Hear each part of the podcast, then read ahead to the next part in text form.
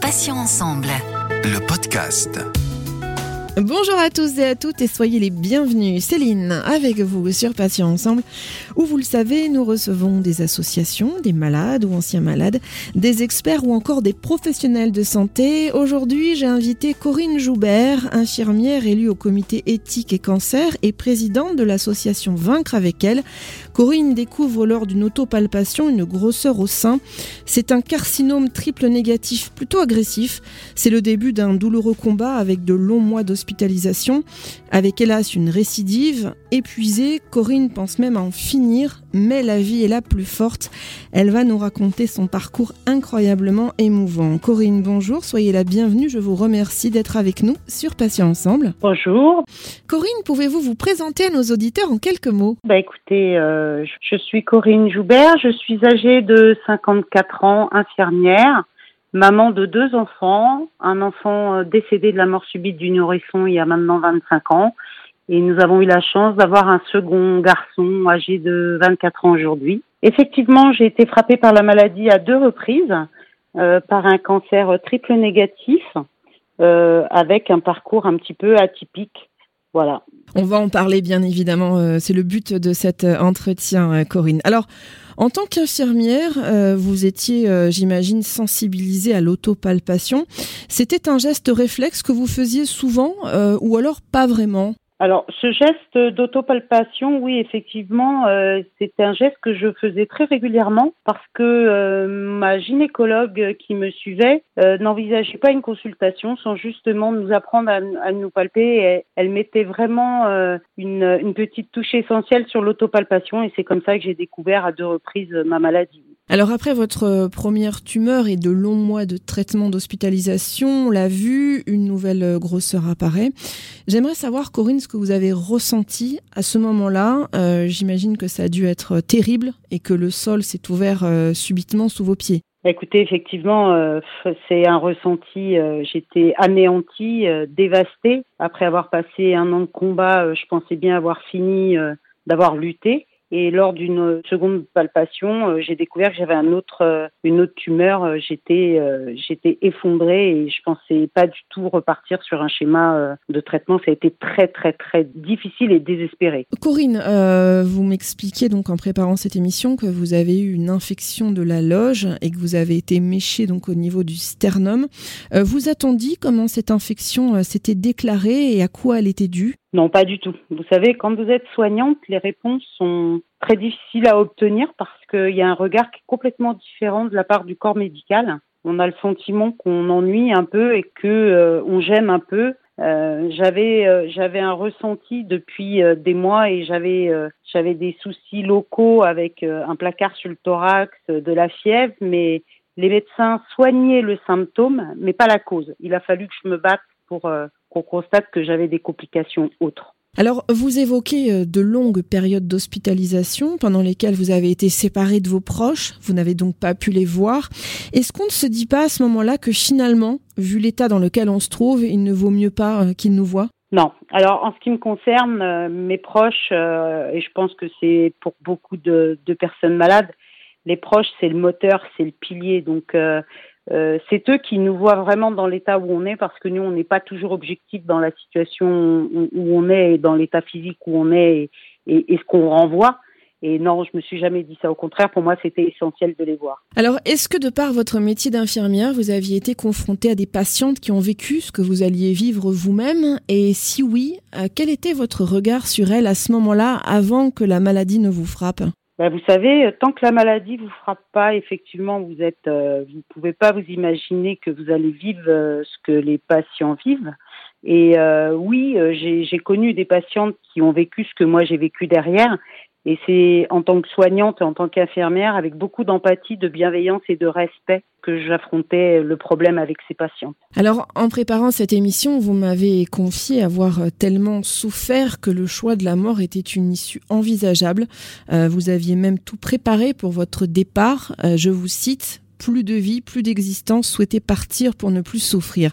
C'était vraiment la clé de la délivrance pour vous à ce moment-là? Oui, c'était vraiment la clé de la délivrance pour plusieurs raisons, parce que ces souffrances psychologiques, ces douleurs physiques étaient tellement importantes et ce que j'infligeais au quotidien à mes proches et, à moi-même, euh, l'issue de sortie, c'était pour moi la mort pour ne plus souffrir. Alors finalement, la vie a été la plus forte et a repris ses droits, comme on dit, euh, mais après tant de souffrances, où puiser cette force et cette envie de continuer malgré tout, Corinne? Ben, Vous savez, je crois qu'il y a des questions qui restent euh, sans réponse encore aujourd'hui, mais il y a quelque chose que je sais ou que j'ai appris de mon parcours, c'est que chaque personne a un instinct de survie en soi et on n'en est pas toujours conscient et on n'est pas toujours conscient des ressources que l'on a. Il faut vraiment vivre ce passage euh, maladie, ce passage proche de la mort pour pouvoir aller puiser dans cet instinct de survie et de, retrouver l'énergie pour continuer. Alors, Corinne, vous avez passé, on, l'a dit, euh, de nombreux mois à l'hôpital.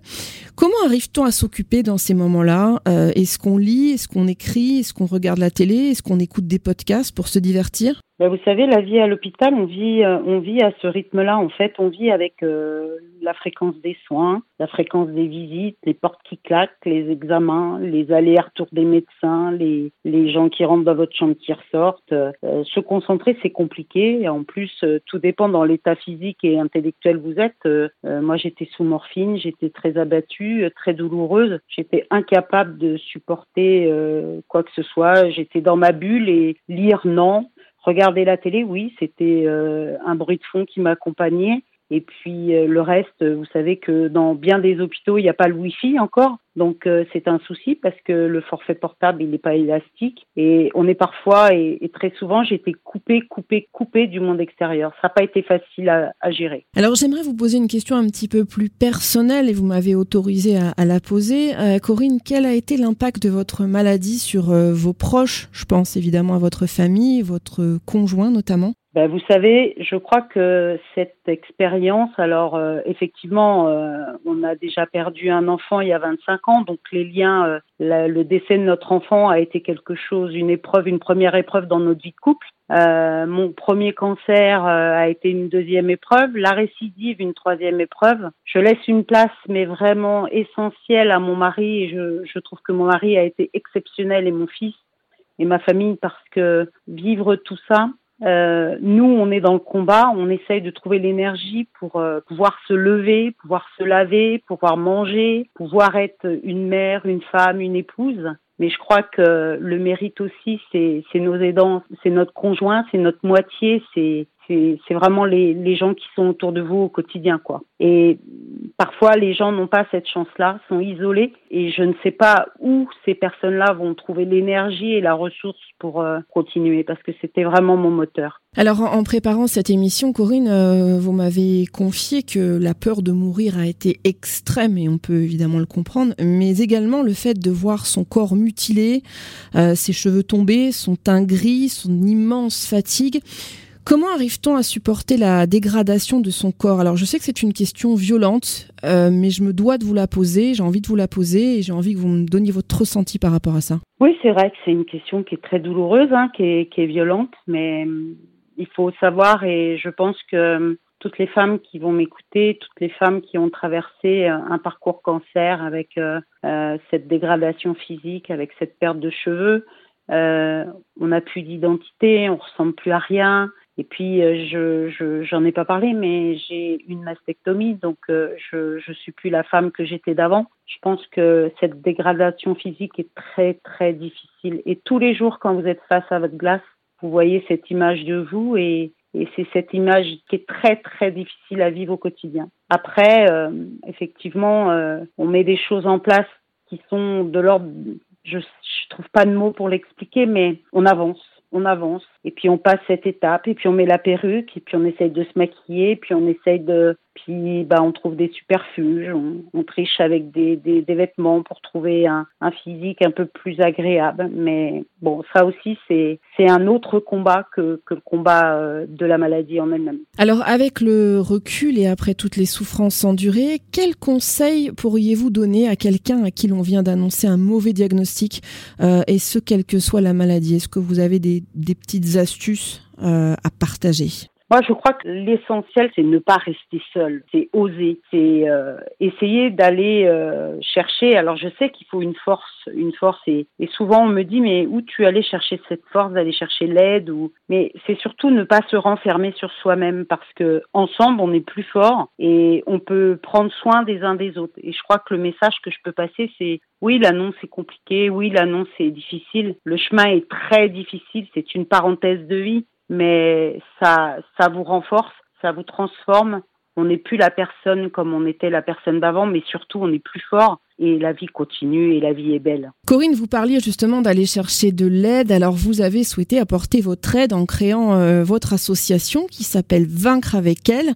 Est-ce que vous pouvez nous en dire quelques mots, nous expliquer un petit peu comment est née cette association, euh, en quoi consiste euh, cet assaut? Écoutez, cette association, en fait, elle est due à mon histoire, c'est-à-dire que durant tout ce parcours de, de maladie, je m'étais dit, si tu t'en sors, il faut que tu fasses quelque chose de cette partie de vie que tu as mis entre parenthèses. Il faut que tu fasses quelque chose pour les femmes de demain. Aujourd'hui, on est sur une, j'habite sur une ville à Herblay-sur-Seine où on est presque 30 000 habitants et il n'y avait pas d'association. Vous avez la Ligue Cancer qui est un petit peu plus loin sur une commune d'à côté, mais sur une ville de plus de 30 000 habitants, il n'y a rien. Donc, euh, j'ai monté un projet, j'ai créé cette association D'ailleurs, j'en profite pour remercier tous mes donateurs et mes partenaires privés qui sont sensibles à la cause cancer et qui ont cru en mon projet et qui m'aident au quotidien.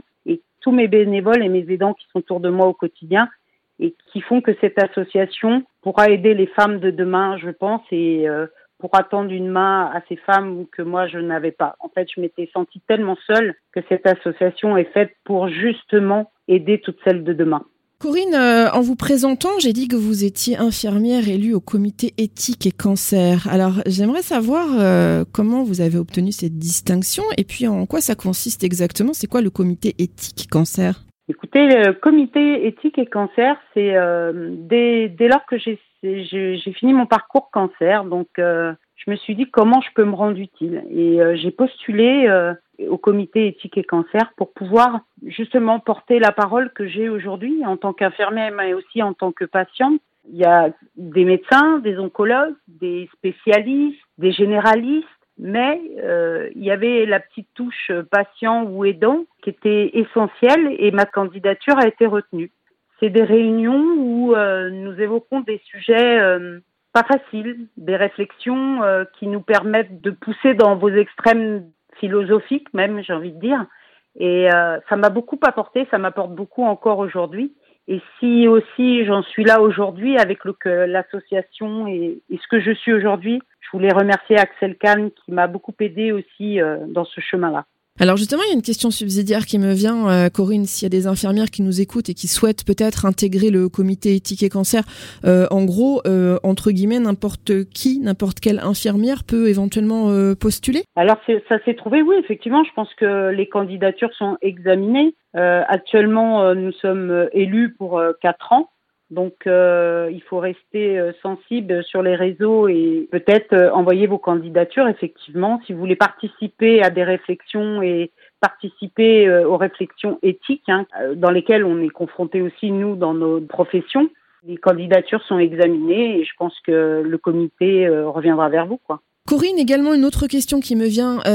vous êtes, vous exercez toujours en tant qu'infirmière. Vous avez poursuivi votre activité? Alors non, je n'exerce plus parce que bah, quand vous combattez contre un cancer, ça fait partie aussi des embûches. C'est-à-dire que euh, sous prétexte que vous n'êtes plus l'infirmière d'avant, ou le salarié, parce que moi je parle aujourd'hui d'infirmière, mais je pense que ça peut se trouver dans d'autres professions, euh, on vous propose un reclassement. Un reclassement euh, bah, qui correspond pas forcément à vos attentes, ou vous êtes même déclassé, puisque euh, parfois vous êtes mis sur des postes placards, ce que j'appelle, et j'ai été licenciée. Et oui, en tant qu'infirmière, euh, euh, prenant soin des autres.